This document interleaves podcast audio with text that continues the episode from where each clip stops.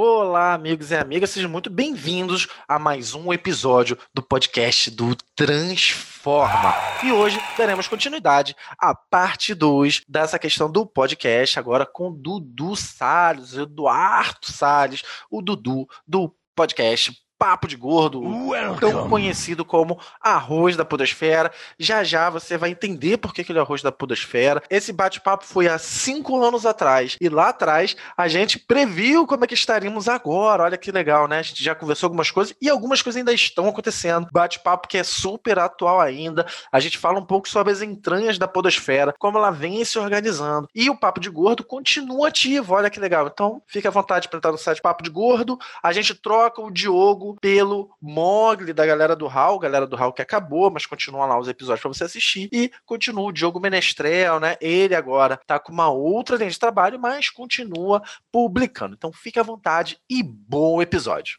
Humanos, em mais uma clara demonstração de fraqueza, se utilizam de mecanismos para promover sua sincronização. Atenção, espécimes da podosfera, para o toque de 5 segundos. Não, vou falar sacanagem. Mamar o quê? Mas no final você gosta. Minha primeira vez no sexo.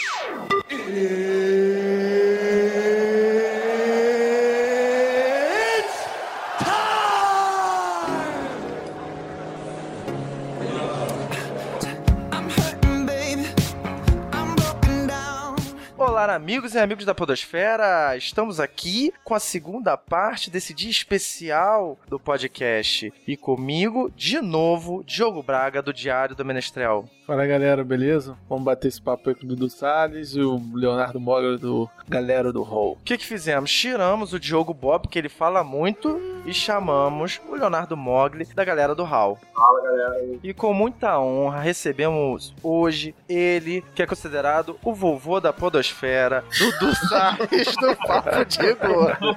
Welcome! O vovô é sacanagem. Todo mundo sabe que o vovô ou é o Luciano Pires ou é o Sérgio Vieira. Eu não sou tão velho assim, tá? Não, mas vamos pensar assim, nos pais dos editores, você, junto com o Pablo de Assis, seriam os mais antigos. Sei, aí pode ser, aí pode ser. Os primeiros é ficar. Aí, ok, tudo tá bem. Okay. Mas assim eu não aceito vovô. Vovô não. Não, vovô é sacanagem.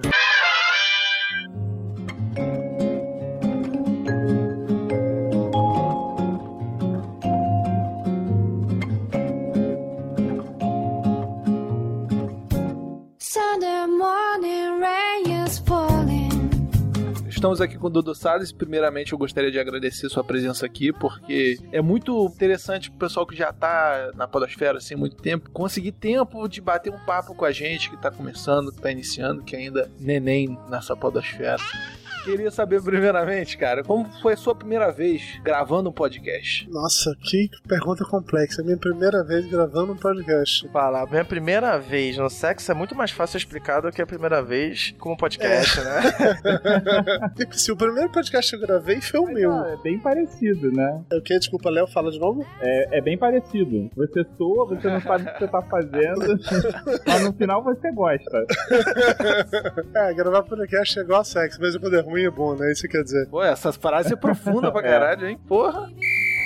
Então, cara, o primeiro podcast que eu gravei foi o meu mesmo. Então é difícil falar, porque eu tava com muita coisa pensando na hora da gravação. Tudo na minha cabeça do que podia fazer, como, podia, como deveria fazer, tentando montar o formato dele ainda, coisa assim. Então é esquisito. Acho que eu nunca parei pra pensar nisso. Como é que eu tava me sentindo durante a primeira gravação, entendeu? Porque eu jamais foi um negócio que eu achei que iria realmente dar certo. O, Papo de Gordo, ele surgiu, mas ele não era pra ser um podcast regular, assim. Ele era pra ser, tipo, uma brincadeira num blog meu que eu tinha. Eu e o Lúcio, que faz papo de gordo comigo, a gente ia criar um outro site chamado Mundo Morsa, que ia ser uma parada tipo um omelete, falando sobre é, quadrinhos, game, TV, cinema, série, que eram as coisas que a gente realmente curtia. E aí, só que antes da gente gravar esse Mundo Morsa, que já tinha, a gente tinha até vinheta do, do Mundo Morsa podcast pronto, antes da gente começar a gravar isso, é, eu queria primeiro aprender a editar, mexer nas coisas, tá, saber usar os programas, e a gente fez esse, esse primeiro episódio do Papo de Gordo nessa parada. Era muito mais do que aprendesse a usar a ferramenta que aprendesse comecei a gravar. Então não foi um negócio assim, sei lá, normal pra mim, entendeu? Parecia que eu tava só em ver que era isso, falando merda com meus amigos no Skype pra depois ver como é que fazia pra editar aquele, aquele áudio. Não foi emocionante, não foi evolucionário, foi chamar a galera no Skype pra falar merda. Mas deixa eu fazer uma pergunta. É, O seu primeiro episódio é dia 15 de setembro de 2008, certo? Certo. Antes disso, o que te incentivou a gravar? Você já escutava algum outro podcast? Eu comecei a escutar podcast com o Nerdcast.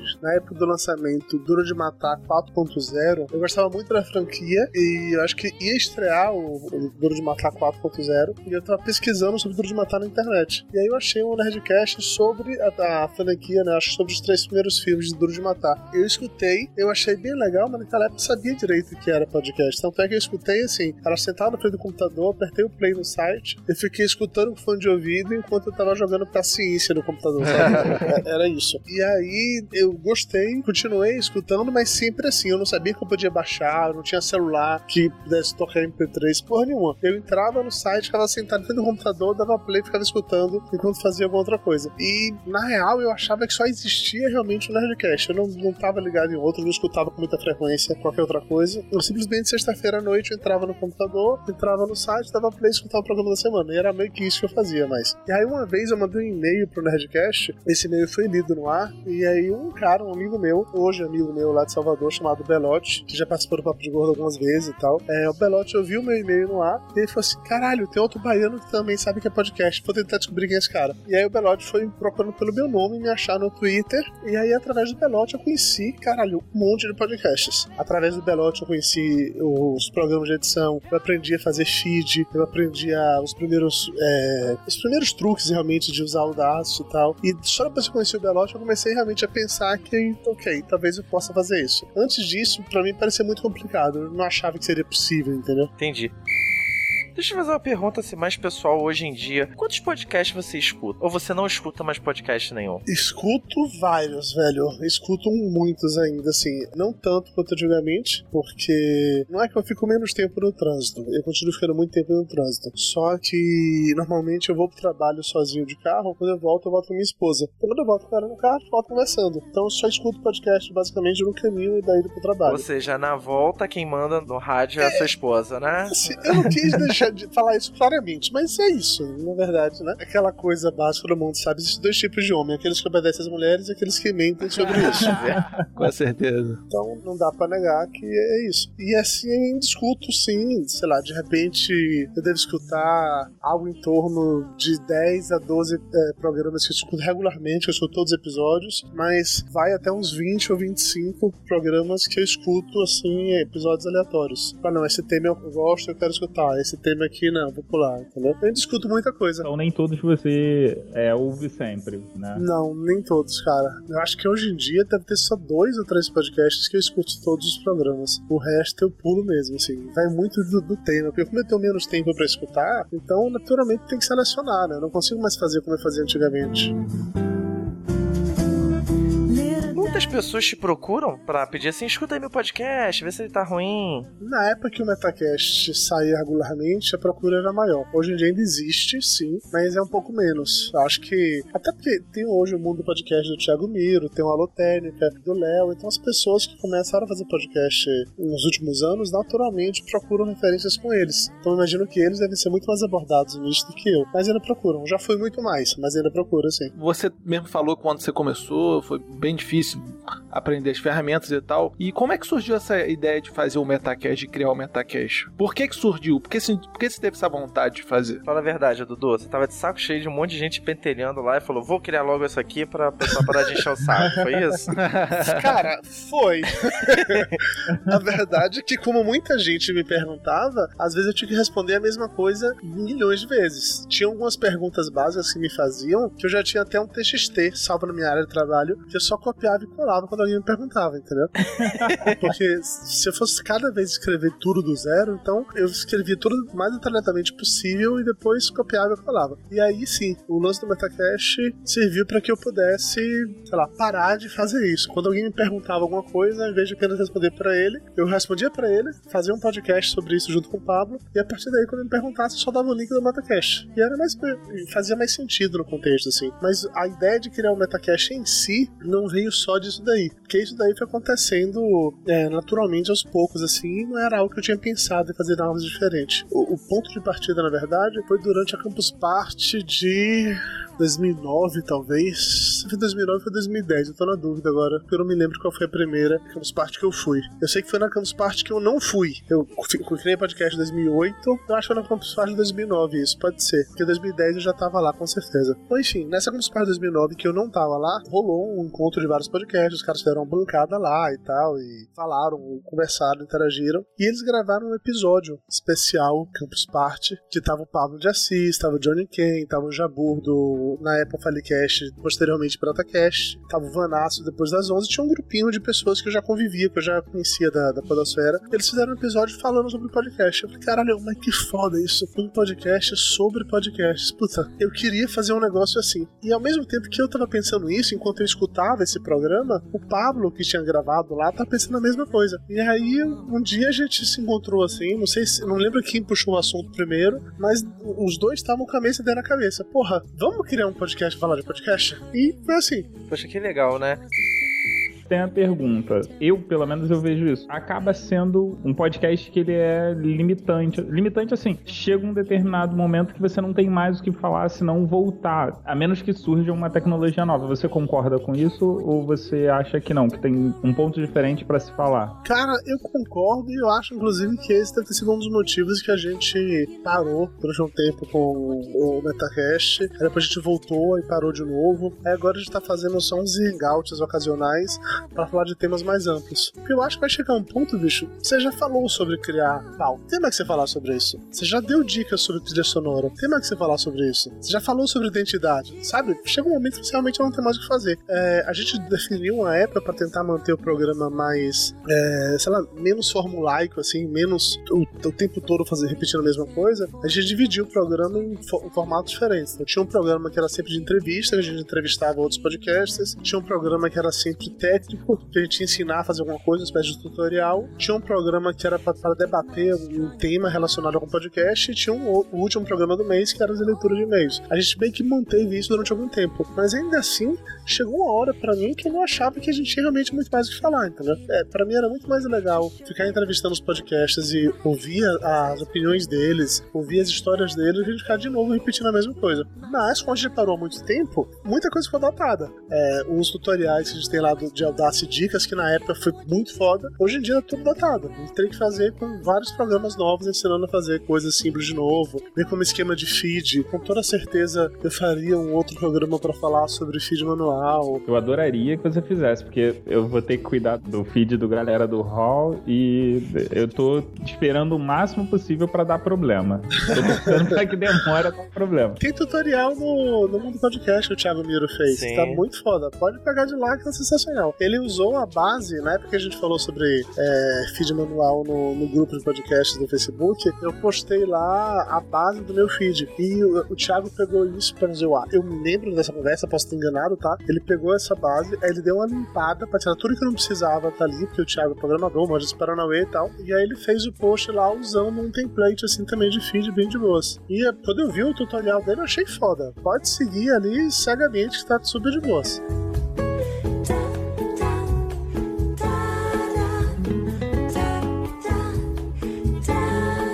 Você falou em Thiago Miro, hoje o Metacast ele está todo dentro do mundo podcast, não é isso? Isso. E assim, ele falou com a gente aqui no podcast que ele se inspirou em vocês. A partir da ideia do Metacast, ele criou o mundo podcast. Uhum. Então agora eu quero te fazer uma, duas perguntas. Uma, você vive da podosfera? E outra, você acha que hoje tem um mercado profissional seguro na podosfera para a pessoa viver da podosfera? Perguntas bem complexas. Antes de responder elas, deixa eu só te falar uma parada. O lance do Metacast estar dentro do mundo podcast foi uma coisa que eu e o Pablo a gente conversou durante algum tempo, assim. Porque o site estava lá abandonado, a gente não atualizava ele com mais frequência, não fazia mais nada. Era um ou outro hangout a cada dois, três meses e tal. E tinha um puta conteúdo lá que podia estar sendo realmente usado de uma forma mais legal. E do outro lado a gente tem o Thiago, que faz esse trabalho muito foda no mundo podcast. Então foi meio que natural, assim. O Pablo começou com o Thiago todo o tempo, eu não tive maior contato dessa migração, por assim dizer, mas foi 100% de apoio mesmo, de vamos lá, leva para lá, vamos deixar esse conteúdo vivo aí, vamos deixar o pessoal tendo acesso a isso, que é um negócio realmente útil e interessante. E o legal é que o Metacast tá tipo no filho do Metacast.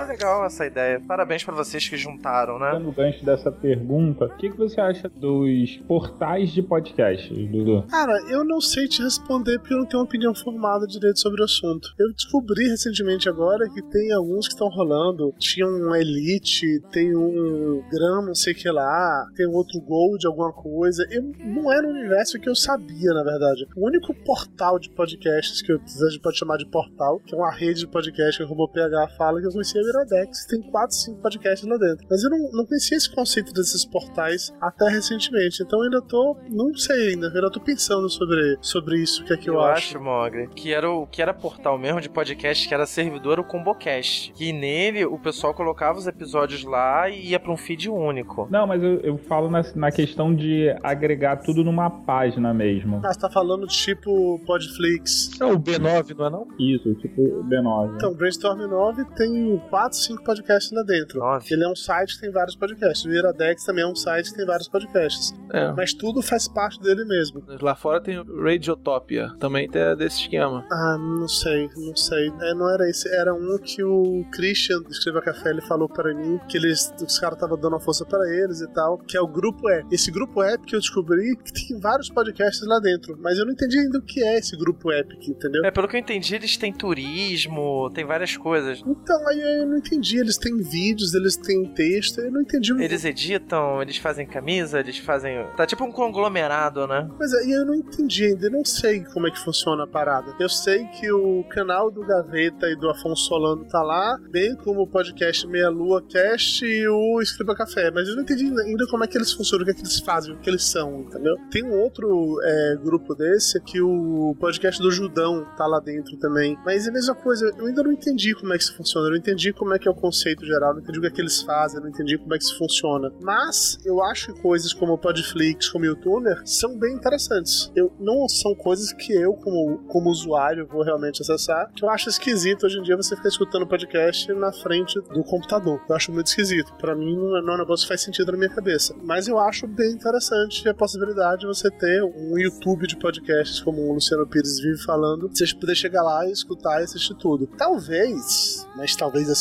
se tivesse na verdade um aplicativo que fosse tanto para Android quanto para iOS, como o WeCast, outros de podcast assim, fosse fácil de usar e que você chegasse lá e tivesse uma parada tipo iTunes com os novos, atualizados tal, e te desse sugestão, talvez isso eu acharia mais interessante de juntar tudo ali, mas num aplicativo no celular. Porque dentro do navegador, honestamente, eu não vejo mais de que maneira isso poderia fazer diferença, entendeu? Mas essa diferença não poderia ser, por exemplo, com mídia, com monetização? Ela Porque aí você não tem um. Quando você for vender para um público, quer dizer, para um, uma empresa, você não vai ter o, o download de uma de um podcast só. Você tem de vários. E aí você divide proporcionalmente de acordo com a quantidade de download. Então, mas isso daí, eu já cheguei a conversar uma época também, numa dessas Campus Party, com uns amigos podcasts, a gente montar um grupo, como se fosse uma ONG, um conglomerado de podcasts assim, pra vender mídia juntos. E aí não teria mais, sei lá, 20 mil downloads de um, 30 do outro, 50 do outro, ia ter 250 mil downloads pra vender. Só que isso sempre recai em dois problemas. Um é que pra você fazer esse tipo de coisa, pra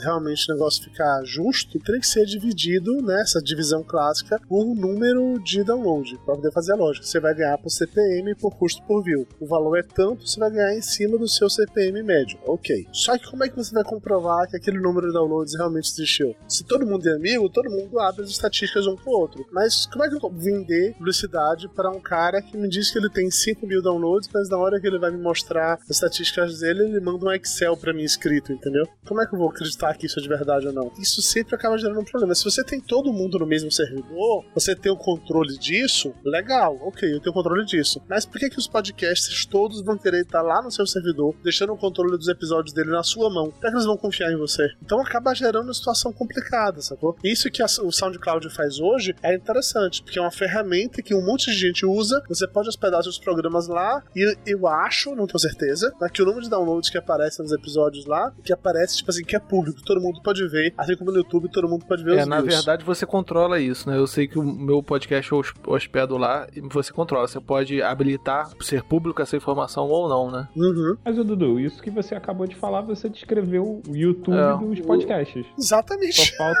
ter. Só falta as pessoas confiarem. E usarem, cara. Confiarem e usarem. Só confiarem não adianta. Eu confio no Eduardo Baião, que é o cara que faz o YouTube. É, é o Baião que faz o YouTube? Ou é o Baião que faz o ele faz o WeCast. Quem que faz o YouTube? Eu confundi os nomes agora. Mas enfim, eu, eu conheço o cara, eu já encontrei com ele, eu confio nele. Massa, beleza, maravilhoso. O cara é super gente boa. Mas ele não tem como dizer de verdade, colocar lá no, no site dele os dados de acesso, né, os dados de download de todos os meus programas. Ele vai ter no máximo os que ele conseguiu fazer o streaming por lá. Mas não vai ter como puxar isso do meu feed ou dos- de quem baixou diretamente do meu site, entendeu? E como a estatística ela fica emperrada nesse sentido, fica difícil você vender publicidade assim, fazendo esses conglomerados. Por isso que eu ainda não entendi como é que esses conglomerados que tá comentando funcionam. Eu não sei se eles vendem mídia junto, eu não sei se eles hospedam os programas e têm controle disso, eu não sei se tem algum tipo de norma, entendeu? Não sei. Os que eu conheço, os que eu já ouvi, eles são separados e cada um tem o, o seu próprio Patreon, que foi uma coisa que eu não entendia muito. Falava, por que você tá todo mundo junto se cada um tem um Patreon diferente? Mas eu acho que é a proposta. Você tem alguns podcasts do B9 que eles têm o formato Patreon, outros não. E você tem o, pessoal do Jovem Nerd, o MRG, que eles vendem mídia, mídia casada com. Eu esqueci o nome do cara que é responsável pelo, pelo negócio dele. Então eu acredito que você tem essas duas opções: de você poder vender junto ou não, poder ser separado. É porque assim, eu acredito que no podcast, quando cara vai perguntar se é vendável ou não, se vale ou não vale aceitar, ele vai ver se é a fidelidade do grupo. Com o pessoal do Dudu, o pessoal é confiável. Com o que ele colocar lá, o pessoal vai lá ver, vai entrar, vai comprar. Agora no podcast X, não. O pessoal pode até ver, mas ele não compra muito. E você vê isso dentro da podosfera, quem consegue e quem não consegue. É, mas a real é que quando você junta em um grupo, independente se você vai fazer vender junto ou não, vender publicidade junto ou não, você tá ali, tipo, compartilhando ouvintes. Você, quando precisa fazer um programa com tal perfil, você já tem alguém que com certeza vai no seu programa. Só de você juntar, às vezes, já gera alguns benefícios, assim, entendeu? É, mas eu acho que de repente a melhor solução seria ter um portal, todo mundo dentro desse portal, todo mundo usando esse servidor. De repente assim seria mais fácil, redirecionando todo mundo para esse portal, mas é isso. Teriam que ser parcerias confiáveis, senão realmente fica difícil. Dudu, voltando àquela pergunta, você vive da podosfera? Não, não viu a Podosfera.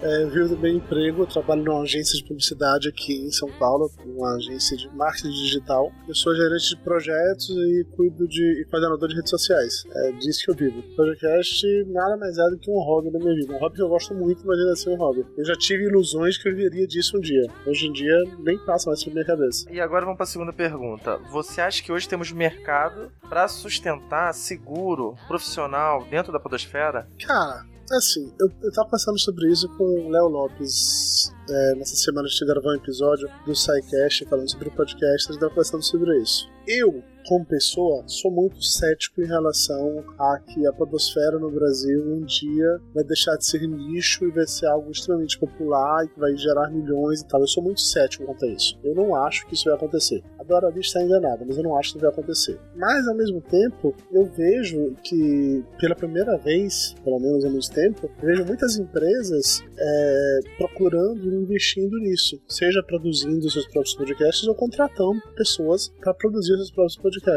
Eu vejo que de repente uma popularização um pouco maior da mídia, assim, tem mais pessoas acessando, tem mais pessoas que hoje em dia trabalham em empresas e em agências que escutam, e aí estão tendo essa coisa de querer fazer podcasts, mas de repente uma coisa mais institucional, entendeu? Eu não sei se do formato que a gente está acostumado de, de- da podosfera do Brasil mesmo, não sei se até que ponto isso vai ou não vai se tornar um mercado rentável para muita gente. Vai continuar como a gente tem hoje alguns players assim que são muito grandes, que faturam bem, que uma puta audiência, e um monte de gente que tem uma audiência de bar, de moderada para baixa, e que fazem, que se divertem, mas que um dia vão acabar parando porque eles têm empregos e têm vidas. Mas você não acredita que com a mudança de comportamento do, das pessoas exigindo conteúdo por demanda faça com que o podcast acaba crescendo? Eu acho que sim, espero que sim, mas a gente tem que lembrar de outra coisa também. É muito mais fácil conteúdo por demanda. A galera consumir vídeos de dois ou três minutos do YouTube ou enviados pelo WhatsApp do que a galera consumir um áudio de uma hora, uma hora e meia que ele precisa ou ter um aplicativo instalado no celular para baixar esse programa, sendo que ele ainda teve que é, assinar um feed ou algo do gênero, ou ir até um site, apertar no botão download para colocar então no celular, ou ficar parado até no computador durante uma hora e pouco escutando o player do site. Para você escutar podcast, eu sei se você é tão grande como pessoa, é tão grande, tão maior do que fazer outras coisas, que eu não consigo essa popularização por causa disso, entendeu? As pessoas vão naturalmente optar por fazer coisas mais simples. Dudu, o Diogo ficou triste, parou até de falar, e Leonardo, você até que a voz dele abaixou um pouco, porque os caras, Desculpa, os caras achavam não... que ia ser ricos. Desculpa, eu não queria jogar essa pai jogar feio vocês agora, entendeu? Não, mas com certeza as pessoas que fazem o podcast fazem porque gostam. Com certeza esse hobby, a maioria das pessoas que começam, com certeza não tem essa, essa vontade, sim, de, de se profissionalizar. Se uma coisa aconteceu, ok. Mas eu acho que é bem por aí que a gente tem que viver. Mas assim, você acha que essa podosfera, então, você fala que só tem alguns grandes e tal, você acha que falta um pouco de pluralidade nessa na podosfera? Ou você acha que você acha que os formatos de podcast que estão aí são muito poucos, são os formatos que poderiam vir a existir são pouco explorados? Dentro de temas, eu acho que a pluralidade é muito boa. A gente tem muito tema diferente, a gente tem muito podcast sobre coisas diversas. Eu descobri outro dia, cara, um, um Suinocast, que os caras fazem um podcast sobre a criação de porco. Porra, que foda, velho. eu, eu não escutei nenhum, mas eu quero escutar todos. Eu nunca soube nada sobre a criação de porcos, mas deve ser muito foda. entendeu? Onde mais eu vou achar conteúdo sobre isso? Eu achei muito foda o conceito. Eu fiquei arrasado no dia que me chamaram pra gravar o episódio do, do Provolone Cast. Eu descobri que não era um podcast sobre queijos. Falei, porra, imagina que foda, os caras têm um podcast só pra falar de queijos.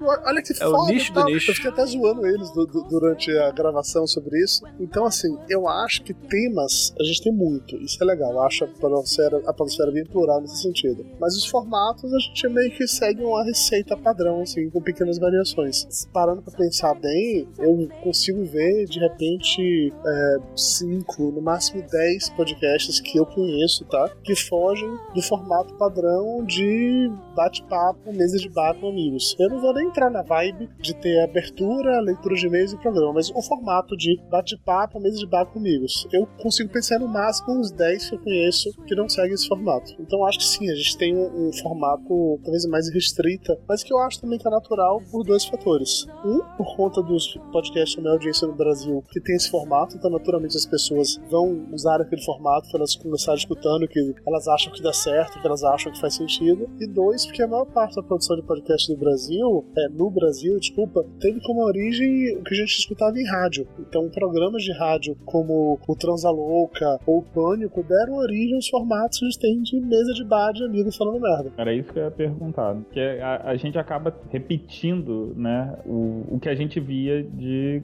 rádio, o que a gente ouvia. Um exemplo, Léo mesmo com o Radiofobia Classic, que é uma emulação da, do rádio AM. Uhum. Eu acho que cada podcast ele tem que buscar a sua identidade. Acho que agora estão surgindo alguns podcasts de storytelling, né? Que o pessoal fala. Alguns, né? Alguns, ah, né? Puxando sardinha, Não, não né? fala, não. seu, né? Não. Por que você acha que ele fez essa pergunta? Não, eu fiz Vai. essa pergunta exatamente por isso, porque é uma coisa que me atrai muito. Eu comecei a ouvir podcast com a maioria das pessoas, pelo Nerdcast. Esse formato me pegou muito, mas quando eu escutei pela primeira vez o Escriba Café, foi uma coisa assim que me pegou na hora. Eu senti estranho, porque aquele cara falando e tal, contando tal história, mas aquilo me pegou na hora. E depois eu fui procurando, achei uns podcasts gringos. E aí, cara, senti uma imensa vontade. Nunca tive vontade de fazer podcast bate-papo, mas aí senti uma imensa vontade de fazer um storytelling. E aí, eu, quando eu comecei a, a fazer meus testes lá, fazer meus pilotos, comecei a pesquisar muito da podosfera brasileira. E tem muito, tem muito podcast storytelling aí, muito. Cada dia vão surgindo mais novos, assim, são muito bons. Tem podcasts que são interativos, você cria uma história, você vai lá, cadastra, tem um pod história, você se cadastra lá no seu e-mail e tal, e você sugere, aí o cara escreve o roteiro de acordo com o que você sugeriu. Isso gera uma fidelidade de convite muito grande. Então, embora é, a gente esteja muito preso nessa questão do bate-papo, eu visualizo que a gente está mudando, está dando um passinho à frente. Talvez seja a questão de que o bate-papo ele é muito, muito comum, muito corriqueiro e não dê tanto trabalho anteriormente, antes de você fazer o podcast. Você vai lá, faz uma pauta assim, não precisa de um capricho muito grande, vai lá, bota umas frases. Enquanto quando você vai fazer um storytelling, você tem que escrever um roteiro. O trabalho anterior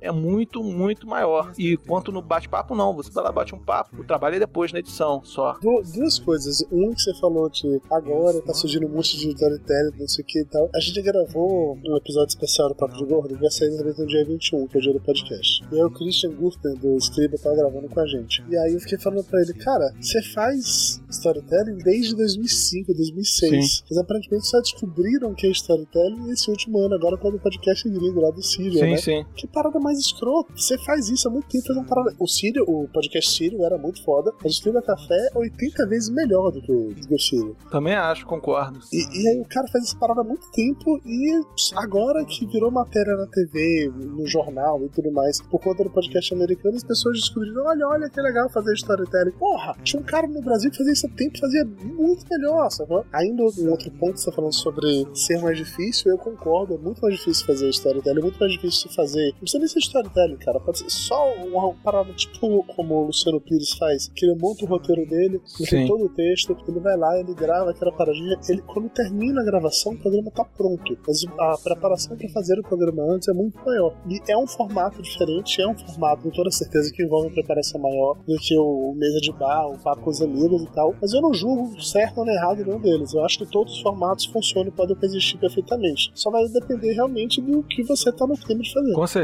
E tipo, e em cima disso, tem várias coisas que dão para fazer. Por exemplo, é séries do Seinfeld. O Seinfeld, por exemplo, daria um programa de áudio tranquilo. Então, quem consegue escrever comédia bem, talvez conseguiria uma inserção boa, assim, na podosfera com um programa assim. Eu fico viajando, fico viajando aqui nas possibilidades. Não, mas você fala um podcast sobre Seinfeld ou um podcast sobre nada? Um podcast como se fosse um sitcom, entendeu? Por exemplo, é... Tipo aquelas radionovelas antigas, né? Como se fosse um roteiro. aqueles episódios. Mas isso é um storytelling, só que você vai fazer de capítulos, né? Pode sim, sim. É o storytelling, só que de comédia, que a gente não vê por aí, não conheço nenhum. Normalmente podcast storytelling é mais dramático. Sabe existia isso no rádio, chamava rádio novela. Sim, sim, não, sim. Os programas de humor, tipo balança, mas não cai, tudo época do rádio, que era coisa assim, e é isso aí, concordo com você, a base é essa. Mas eu acredito que para fazer um podcast assim, uma pessoa que tá fazendo por hobby tem que ter muito tesão, cara, porque todo mundo que tá aqui já é,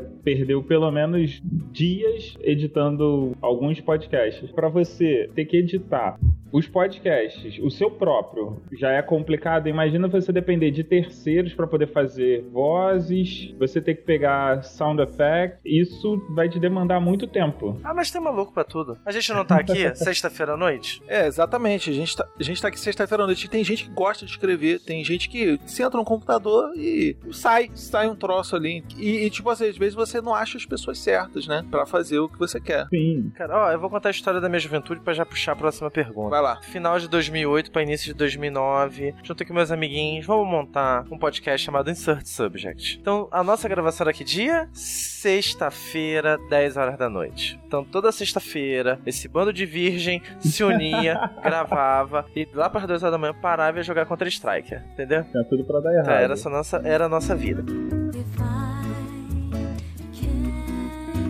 Então, Dudu, falando isso, daquela época lá de 2009, eu acredito que no final de 2008, 2009 teve um boom dentro da podosfera e depois a gente teve aquela queda, várias pessoas saíram e hoje tem esse crescimento todo. O que, que você acha desse passado, desse presente hoje? Realmente, hoje é o melhor período da podosfera? Porque o Thiago Miro defende que hoje é o melhor período da podosfera ou não? Já teve já períodos que a gente tinha a podosfera mais vibrante? Cara, eu sou uma pessoa velha. Pessoas velhas, elas têm que deixar que no meu tempo as coisas eram melhores. Então É complicado de falar se essa é melhor ou não é a melhor parte. O que eu posso falar é o seguinte: eu vejo a, a Podosfera, meus podcasts no Brasil, como ondas. É uma conversa que eu tenho com vários amigos assim quando a gente discute podcast, é que eu vejo que a gente teve algumas ondas de podcast no Brasil. Teve uma primeira onda, que é de 2005 2006, que foi necessariamente quando os pioneiros do podcast no Brasil fizeram inspirados ou em rádio ou nos podcasts gringos. Aí depois tem uma segunda onda, que varia de 2008 até 2010, que é onde a galera criou programas inspirados nos programas dessa primeira onda, bem como também podcast gringo rádio e tal. Depois tem a terceira onda. Onda, onda, olha a onda!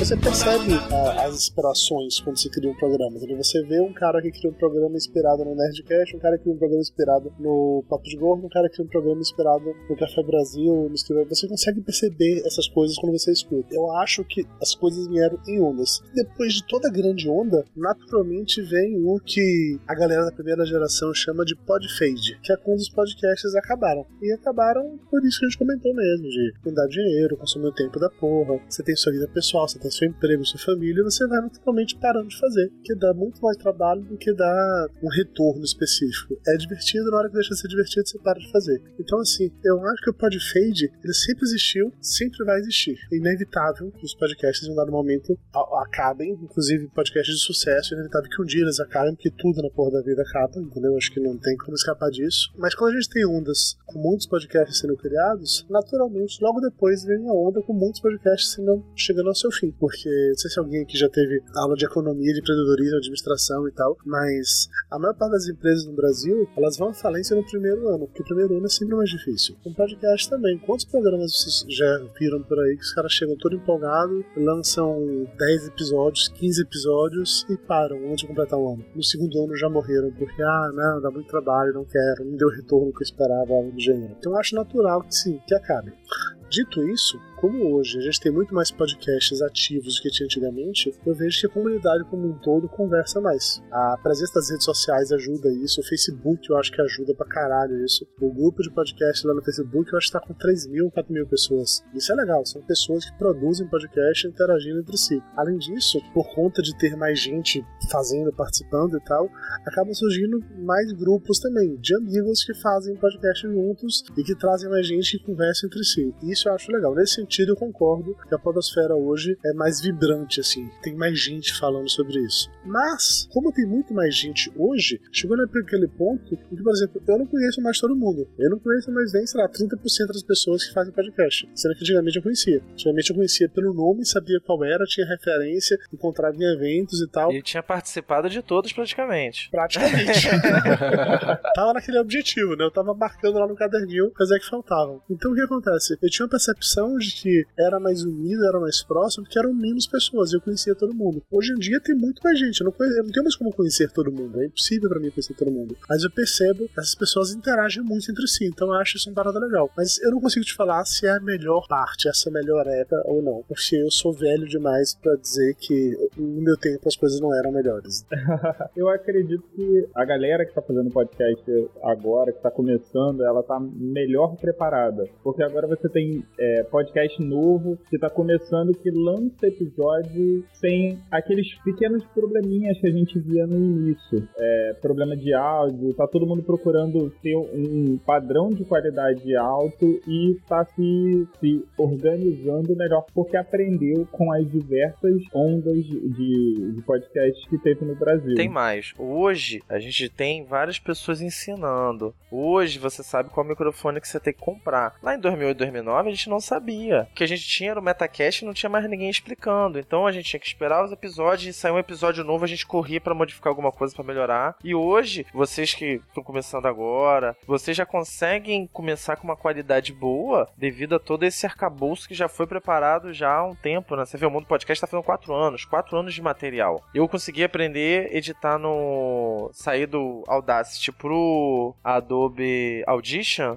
em menos de uma semana, porque eu consegui os vídeos todos. E no passado, lá atrás, a gente não tinha isso. Sim, concordo com você. E digo mais, por conta disso, eu acho que hoje em dia não existe mais espaço pra você fazer um podcast meia boca. Não tem mais espaço pra isso. Porque já você tem tanto conteúdo por aí pra te orientar como fazer. E se você faz uma parada tosca, mal feita, o desleixo seu. É porque você não quis fazer direito. Não, e hoje as pessoas não escutam mais. Eu, eu tiro isso por mim, que há um tempo atrás eu escutava de boa, com um problema no som, com chiado, e hoje eu já não consigo. Até os podcasts grandes, quando já começa meio que dar um chiado e tal, eu falo, opa, se continuar assim eu vou cortar. Entendeu? Acho que hoje a galera não tem mais paciência devido a esse grande número de pessoas com qualidade. Sim, Sim, concordo. sim, sim. Agora, Isso é um bom sinal, né? Isso significa que a mídia tá evoluindo, a mídia tá se profissionalizando, mesmo que a maior parte das pessoas sejam amadoras. É, cara, mas eu acho que o podcast sempre vai continuar com esse perfil amador que tá a- a alcance de qualquer um. vai muito contra a corrente, entendeu? Hoje em dia, o, o conteúdo que, que a meninada consome é vídeos rápidos, de 5 minutos por aí. O podcast é totalmente contra isso. São programas de uma, duas horas e em áudio só, entendeu? Pô, mas eu acho que dá pra mudar isso, sabia? Eu acho que tudo é costume. Hoje o YouTube do Resident Evil é o que ganha mais dinheiro do YouTube no Brasil. E ele tem vários vídeos acima de 30 minutos, 40. Eu acredito que tem como sim, mas o negócio é que hoje o problema todo é a propaganda, né? Essa como que a gente vai passar pro outro. Eu sempre vou oferecer, as pessoas ainda fazem assim, ah, é, é tipo um rádio. Não, eu falei, pô, escuta aqui. E a gente tem que ter cuidado e qual que a gente vai passar pra pessoa, que se a gente passar um que ela não vai gostar, acabou, ela não vai querer escutar mais, entendeu? Acho que só tá faltando isso. Propagar a palavra. Uma pergunta pra vocês. Vocês acham que podcast é uma mídia de pessoas mais maduras, por 25 em diante, e, e o YouTube é uma mídia mais abrangente de para todas as idades ou não? Eu acho que o podcast é uma mídia que dá mais trabalho. Então, de repente, os mais novos correm disso. Enquanto o YouTube você pode gravar e jogar. E de repente vai dar certo, ou você vai gravar aquele jogo que você tá jogando ali, você vai gravar a tela e vai colocar. Eu já ouvi uma entrevista até do Jovem Nerd, ou foi o Nerd Office, não sei, eles falando que o que possibilitou a expansão do público deles foi migrar pro YouTube. E isso expandiu muito, principalmente quando eles fizeram Nerd Player. A galera bem mais nova, assim, 15 anos, 13, aí assim, começaram a virar público deles também, né? Eu também acho, eu tô procurando aqui nesse momento que a gente conversa os dados da última de pesquisa que eu mostrar pra vocês, mas eu tenho quase que certeza que o perfil de público diz exatamente isso que você tava comentando aí, de, de que a galera simplesmente é mais velha. É só a gente olhar pro lado pra quem, quem a gente conhece da podosfera. A maioria tá ali entre 27 e 40 anos. Ó, acabei de achar aqui, ó. São os dados do Papo de Gordo, tá? Que foi, foram os que eu puxei aqui pra mim agora. O público geral da segunda APA de pesquisa, a média geral de idade é de 25 anos. E 25 anos é um público bem mais velho. Sim. Bem mais velho mesmo. considerando a massa da internet é bem mais velho. O público médio que escuta o Papo de Gordo era de 27 anos. Do, geral de 25. Pra fins de comparação, deixa eu ver no YouTube Não, aqui. eu acabei de ver aqui o Jovem Nerd, o dele é de 18 a 25 anos, 57% do público dele É, mas de... isso aí foi causado pelos vídeos, Não, né? sim, sim. Mas também não seria que o nosso papo é voltado mais pro público da nossa idade? Também não tem isso? Eu acho que sim, eu acho que sim, porque, porque, assim, eu trabalho em agência, a gente faz muita ação com é, youtubers desse termo. Mas assim, se dizem, youtubers. Na verdade, eles seriam podcasters também, né? Eu também acho, mas eles se chamam youtubers porque eles. Enfim. E aí é interessante perceber que é um público mais jovem que produz para o YouTube e que, por sua vez, tem um, público é, de pessoas também mais jovem. Então, assim, eu produzo, sou mais novo e meu público é naturalmente mais novo também. Eu acho esquisito isso, mas assim. Não, e tem esses canais que todo dia soltam algum material, né? Porque a pessoa tem tempo e a pessoa que tá assistindo ele também tem tempo de assistir todo dia. E de repente a nossa galera não tem. Por exemplo, eu não tenho como soltar um episódio todo dia. E eu acredito que a galera que me escuta não tem como escutar também, às vezes, um episódio de uma hora, uma hora e meia todo dia. Cara, mas o que acontece, o que eu vejo, é assim, só uma informação, o, eu dei uma pesquisada aqui, o público médio, que tem a maior parte do podcast, na podcast de 2014, está entre 18 e 28 anos. Mas isso pode ser influenciado por causa do Jovem Nerd, entendeu? Porque se uma grande maioria respondeu, a pod pesquisa foi do Jovem Nerd, vai bater com os dados do Jovem Nerd, que é aqueles 57%. É exatamente isso. A maior parte do público tá nessa faixa daí de idade, e exatamente na média geral, a idade dava de 25 anos. Já no YouTube, eu tô tentando procurar essas informações do YouTube, cara. Mas até onde me concha é uma galera bem mais nova. O que eu vejo muito no YouTube é a galera que ainda tá em casa sustentada pelos pais. E aí tem tempo pra poder fazer isso. Ah, mas você parar pra pensar que os vídeos de YouTube realmente são mais curtos que o podcast, é até escuta a gente comentar isso. É que a gente acaba escutando o podcast muito mais em trajeto, né? É muito raro você parar assim, nossa, eu vou parar agora para escutar um podcast de uma hora e meia sobre tal coisa. A gente acaba escutando quando faz outra coisa. E essa é a verdade. Ou tá dirigindo, ou tá tomando banho, ou tá lavando prato. Mas eu vou te falar, na, na minha atual conjuntura, até vídeo eu faço assim. Canal do YouTube, deixo lá rolando e vou ouvindo. Eu não tenho paciência pra ficar vendo vídeo. Para alguns canais dá pra fazer realmente isso. A maioria dos canais do YouTube é só um cara assim na frente de uma câmera falando, entendeu? Então, e- esse conteúdo não é um conteúdo relevante assim, pra mim. Só se o cara estiver falando uma coisa interessantíssima. Pô, mas olha só, você pensa, esse formato não parece que. Não seria o mesmo que um cara no podcast falando sozinho? Exatamente, exatamente. Só tá adaptado pro vídeo. Exatamente. O cara tá se expondo muito mais, né? A gente, pelo, pelo menos, a gente tá aqui. Nossas, nosso, nossa cara não tá à mostra, né? Depende, né? Se eu tirar uma fotinha aqui, vai ficar aqui pra todo mundo ver, né? Pode ser.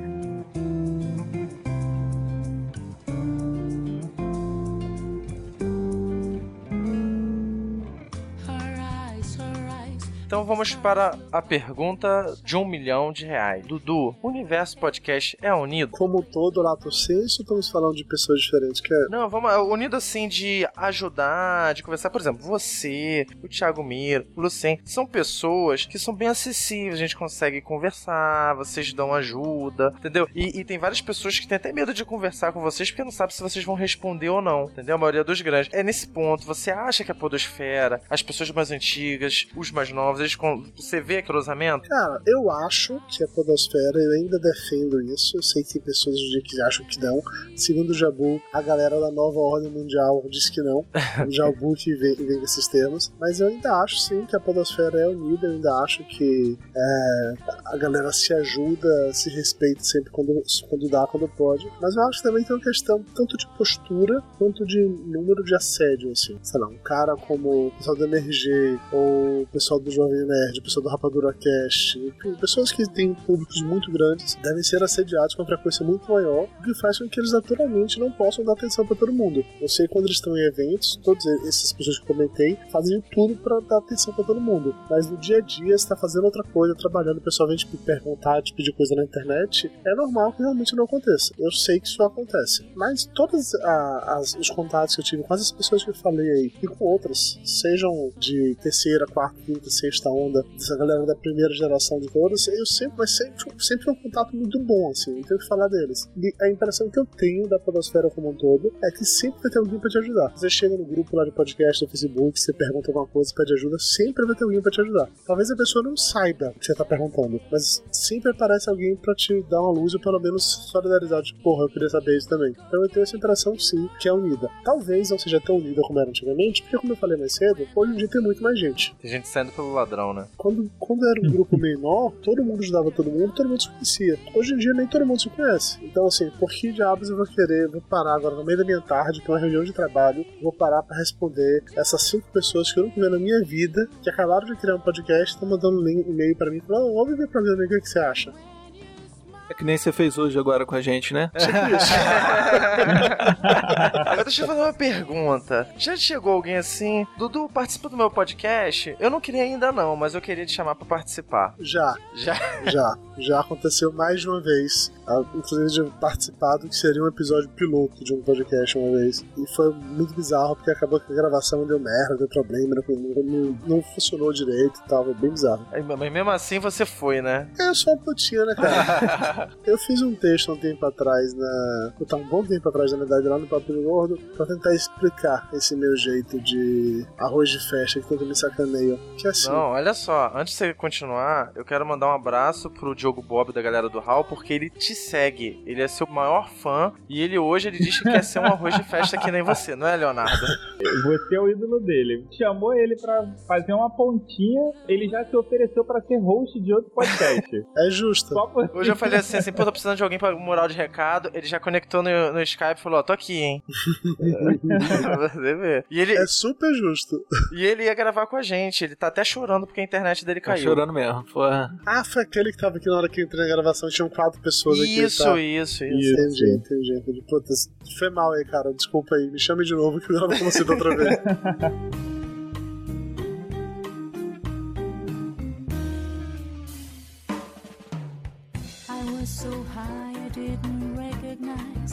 Então, olha só, posso fazer uma última pergunta? Então, não, penúltima, Pode, penúltima, pode. olha só. O que você projeta pra, pra que dois anos da Podosfera? Tipo, do Dudinar, o que você acha que vai acontecer? Que isso, fera, hein? Ótima pergunta.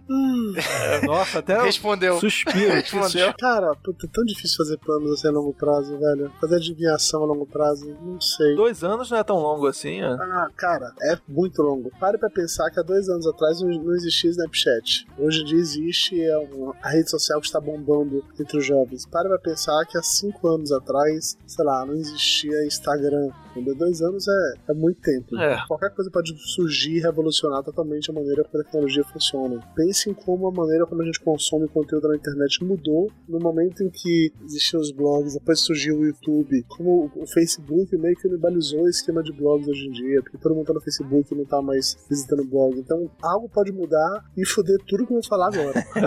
Mas vai lá. Mas dito isso, dito isso, eu acho que é fato de que nesse ano a gente teve matérias em grandes veículos de- da imprensa, tipo como a revista Veja, que é a revista da circulação do Brasil, e alguns jornais falando de podcast por conta do, do Sirian lá. O fato que nesse ano é, grandes players da internet de outros segmentos, tipo o Não Salvo, tipo os Irmãos Piologo e tipo o cara lá do Geração de Valor, eles criaram podcasts, seja, para conversar com o público via podcast, eles têm uma base absurda de pessoas. Eles criaram podcast, eles pegaram essa base de- deles e levaram para escutar podcast. A gente vai ter mais gente escutando podcast. Isso tudo seria muito bom. Eu adoraria que isso tudo acontecesse. Mas, dito isso, eu não sei se dois anos é o suficiente para esse tipo de coisa popularizar e para que algo realmente aconteça de muito diferente. Então, como é que eu vejo daqui a dois anos? Mais ou menos como tá agora. Com a diferença que vão, vai ter algum podcast que vai ter acabado, algum podcast novo que vai começando, a gente vai ter feito uma nova pod pesquisa e você vai descobrir que a média de, de idade de pessoas que escutam podcast é de 25 anos. É isso. E o dólar vai estar 6 reais e o H4N vai pra 3 mil reais. 6 reais é bondade sua. eu não consigo ver uma grande diferença daqui a dois anos, não, cara. Não sei que aconteça, eu falei, realmente uma quebra de que alguma coisa mude de verdade. Por exemplo, a, que- o pessoal que usa iPhone, que usa iOS, tem um aplicativo podcast que é nativo do celular e que, e que é bem simples assim, que as pessoas podem acabar usando super de boa e mais pessoas que usam aquele celular passarem a escutar podcast tranquilamente. Eu acho que o Windows Phone também tem isso. O Android não tem. De repente, se o Android começar a vir com um aplicativo de podcast fixo nele, se qualquer Android você pegar já vai estar lá, podcast enorme. As pessoas naturalmente terem curiosidade, clicarem para ver o que é, e aí quando abrir, abrir uma parada tipo uma no iTunes, vários, vários programas diferentes, você clica para você escutar na hora, talvez esse tipo de coisa faça muito mais para popularizar podcast no Brasil do que o William Bonner criar um podcast e anunciar ele no nome. Entendi. O Android ele tinha ele, o que eles chamam hoje em dia de Google Play Music. Ele era um ótimo player de podcast, só que foi descontinuado e depois ele surgiu como um player de música somente. Mas não tinha o nome, cara. De repente o nome é podcast, entendeu? Porque o que a gente faz? Quantas pessoas não entendem pra gente o que é podcast? Porque ninguém ouve a porra do, do termo. Aí você vai explicar que é tipo um programa de rádio na internet, alguma coisa que seja explicação, entendeu? O nome não é popular. Então, acho que o formato de, que é parecido com programas realmente de rádio, a gente falou mais cedo, é um formato que qualquer pessoa pode escutar e pode achar interessante, que ela vai lembrar de ela escutando rádio. Mas o nome não é, não é simples, não é fácil, não é didático. Não é algo que você vai naturalmente ver por aí. A forma de você escutar, como a gente comentou, de toda aquela complexidade, de você ou escutar pelo site, ou baixar e botar no celular, ou, ter, ou instalar um aplicativo, sabe? Toda essa, essa dificuldade que é muito maior do que você entrar no YouTube e apertar play no vídeo. Com certeza. Mas o, o engraçado, o, o podcast é uma raça que ama muito o, o podcast, porque a gente não a gente não cansa de falar de podcast, né?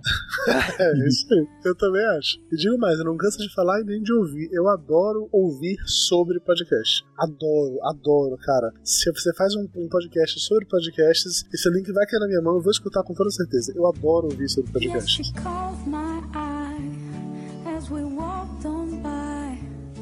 She could see from my face that I was flying high, and I don't think.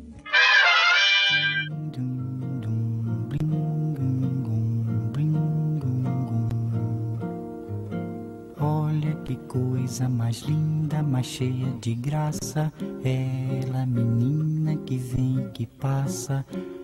Então, amigos, estamos chegando ao final desse episódio maravilhoso, gostoso, delicioso. Obrigado meu amigo Diogo, do Diário do Menestrel. Obrigado, gente. Vamos lá ouvir o meu podcast, podcast storytelling, com audiodrama, tudo em primeira pessoa. se- Ele se diferencia porque é a perspectiva do personagem sobre a história. É, muito obrigado aí, Dudu Salles, Leonardo Mo- Mogli e Thiago Simão. Valeu, abraço. E o mais legal do Diário do Menestrel é que o lado B, quem narra é a morte. É o narrador de praticamente todas as histórias, né? Então, mas isso daí fica meio subentendido em nenhum momento, assim. Tem uma crônica que é a morte, que fala sempre, né? Mas normalmente é sempre pra ela, porque ela observa tudo, né? Então, ela pode contar todas as histórias. E também queria agradecer a presença dele. Já foi lançado seu filme, Mogli? Ou Não, tá perto de sair. Então ele, que é o menino lobo, da galera do Hall. Mogli.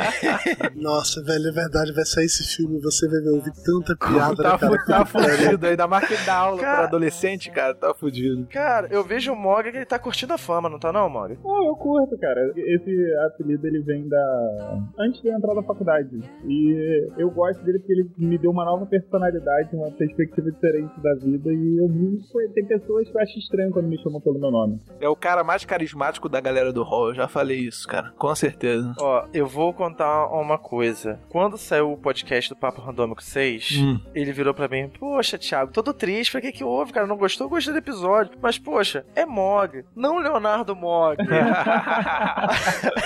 Cara, me dá uma raiva.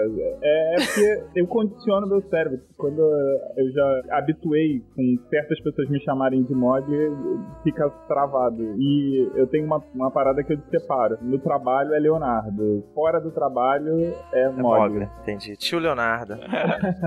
e hoje, pra brilhantar, pra esse papo ficar maravilhoso, ficar gostoso, tivemos a presença do Dudu Salles. Muito obrigado por ter participado pela primeira vez no Esfera Geek. Valeu, muito obrigado pelo convite, muito obrigado por não terem feito a piadinha de um convidado de peso. Isso. É, foi divertidíssimo, eu adoro falar sobre o podcast, como eu já comentei com vocês mais cedo. E se precisando, também de novo, é só chamar, tamo aí sempre. Assim, Marcando, cara, com antecedência a gente tá sempre nos lugares, que eu não consigo jamais chegar de última hora, mas com antecedência a gente marca qualquer vez, tamo aí. Então, pessoal, muito obrigado por ouvir esse cast. Fica um grande abraço e feliz dia do podcast. Isso aí.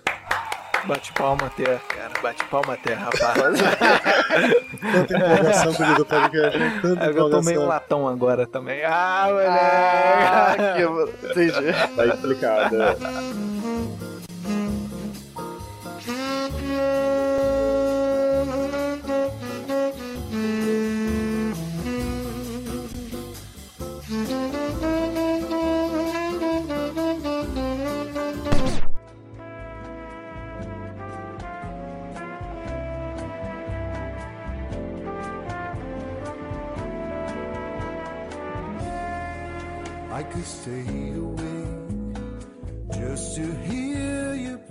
E.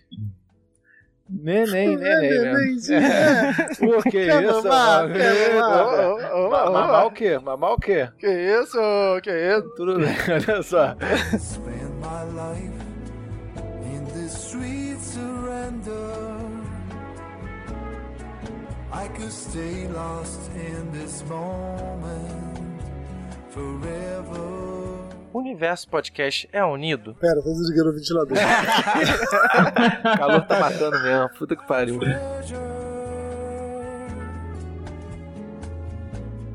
Don't wanna close my eyes. Don't wanna fall asleep. Cause I'd miss you, babe. And I don't wanna miss a thing. There's Cause even when I dream of you. Pô, na verdade, eu já até falei contigo, Dudu. Não sei se você lembra, na última Campus Party a gente tava conversando. Eu lembro de você sim, mano. Eu lembro de você. A sua foto aqui é muito parecida com você mesmo. Ainda bem, né? Porra, você sabe que tem gente que não parece com você mesmo. Você sabe disso. Aí, aí Mogli, você não é o hambúrguer do McDonald's, né? Cara, Aquele que lá, né? Exatamente. Wondering if it's me. Then I kiss your eyes. And thank God we're together, yeah. I just wanna stay with you in this moment forever, forever and ever. I, don't wanna miss one smile. I don't wanna miss one kiss. I just wanna be with you, right here with you, and just like this. I just wanna hold you close, feel your heart so close to mine, and just stay here in this moment for all the rest of time.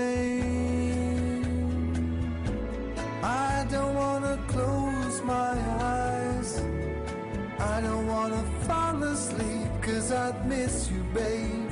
And I don't wanna miss a thing. Cause even when I dream of you, the sweetest dream will never do. I'd still miss you, babe. And I don't wanna miss a thing. I don't wanna close my eyes. I don't wanna fall asleep cause I'd miss you, babe. And I don't wanna miss a thing. Even when I dream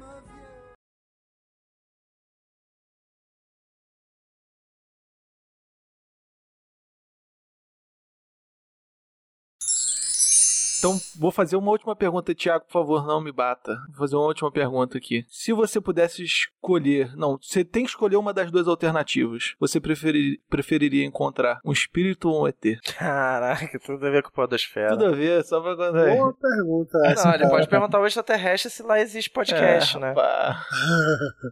Ou posso perguntar pro espírito se no céu tem pão, né?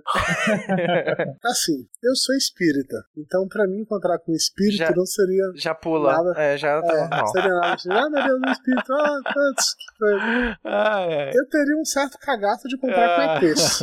Agora, Dudu, e se o espírito é de outro planeta? Ele não seria um extraterrestre? Ó, Caraca, hein? agora. Ó, juntou tudo em uma só, meu amigo. Aqui é assim. Agora combo breaker, agora, agora foi complicado de responder, não sei. Eu ficaria com cagaço. Então, agora vamos sim para a última pergunta. Tá? A A última, última, a a última última, vai Mas essa foi a é. última, cara.